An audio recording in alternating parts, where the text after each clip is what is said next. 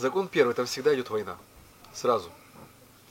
Подсознание никогда не спит. Оно все время существует. Что бы ни происходило, чем бы вы ни занимались, внутри вас идет война. Война между разными а, позитивными и негативными программами. Причем не факт, что это ваши программы. Помните, я только что сказал, что все бессознательно является коллективным. Значит, у соседа может быть какая-то хрень, а в вас она перетекает. Потому что это сосед. Потому что человек часть своего окружения. И из него вырваться практически невозможно. Поэтому думайте, с кем вы водитесь. Как говорили еще древние римляне, скажи мне, кто твой друг, и я скажу, кто ты. С кем ты общаешься? Кому ты симпатизируешь? Или, может быть, от кого ты бегаешь? Ты тоже часть их. Поэтому эти вот а, древние духовные учения, которые говорили, что мы все части единого целого, мы все зависим друг от друга. Друзья мои, они говорили о коллективном бессознательном, где есть и подсознание, и надсознание, и та часть, которая готова с нами сотрудничать, и та часть, которая не готова с нами сотрудничать. Там есть свои скелеты в шкафу, которые зачастую принадлежат не вам. Они от соседа достались просто по наследству. Там есть негативные программы, которые просто прилетели, потому что вы шли в неудачное время, в неудачном месте. Ветром надуло. Как а, я смотрел один фильм, и там а, спрашивают, почему мальчик заболел вот этой вот а, а, болезнью, которая парализовала его. Врач говорит, ну, а, Наверное, в этот момент, когда он шел, микроб пролетал мимо него, мальчик этого микроба вдохнул. А почему другие не вдохнули? Что микроб один что летал? Один штук микроб. А, врач такой, ну, я не знаю, как это объяснить, но микроб залетел в него. Друзья мои, в коллективном бессознательном существуют и свои паразиты, и свой иммунитет.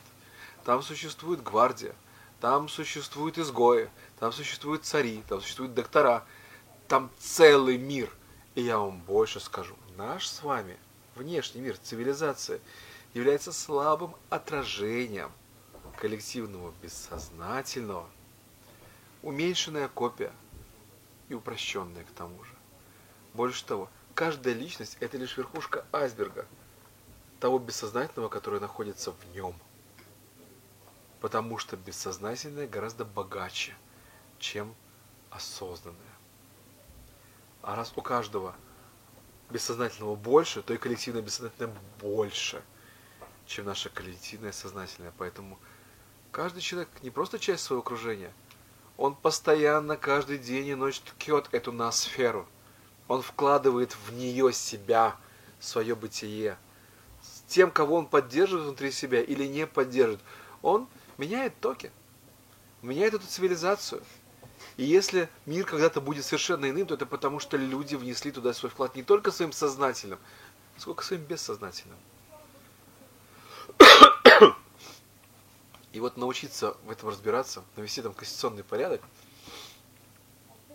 сделать так, чтобы была достаточно мощная защита от всяких тараканов, которые соседи норовят перебежать ваш дом – о всяких термитов, которые норовят сокрушить ваш дом.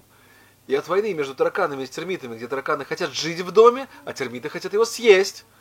И эта война термитов с тараканами, еще много всяких разных других штук, отражается на вас, и каждый такой, о боже мой, я не знаю, чего я хочу, потому что все время хочу разного.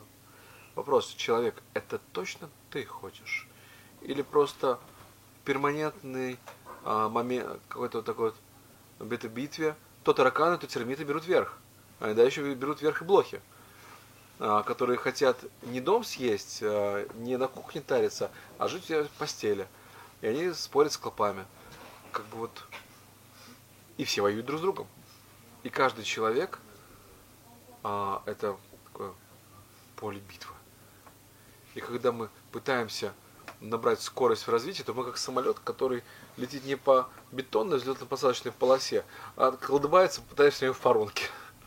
И никак не может набрать скорость для того, чтобы взлететь, потому что скорости проезжающего через воронки существа как бы недостаточно, чтобы создать нормальную такую взлетную силу для крыльев. Почему люди не летают?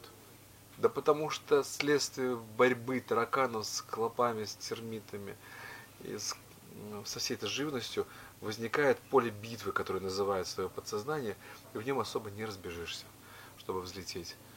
А ведь, чтобы взлететь, нужно разбежаться, нужно брать скорость.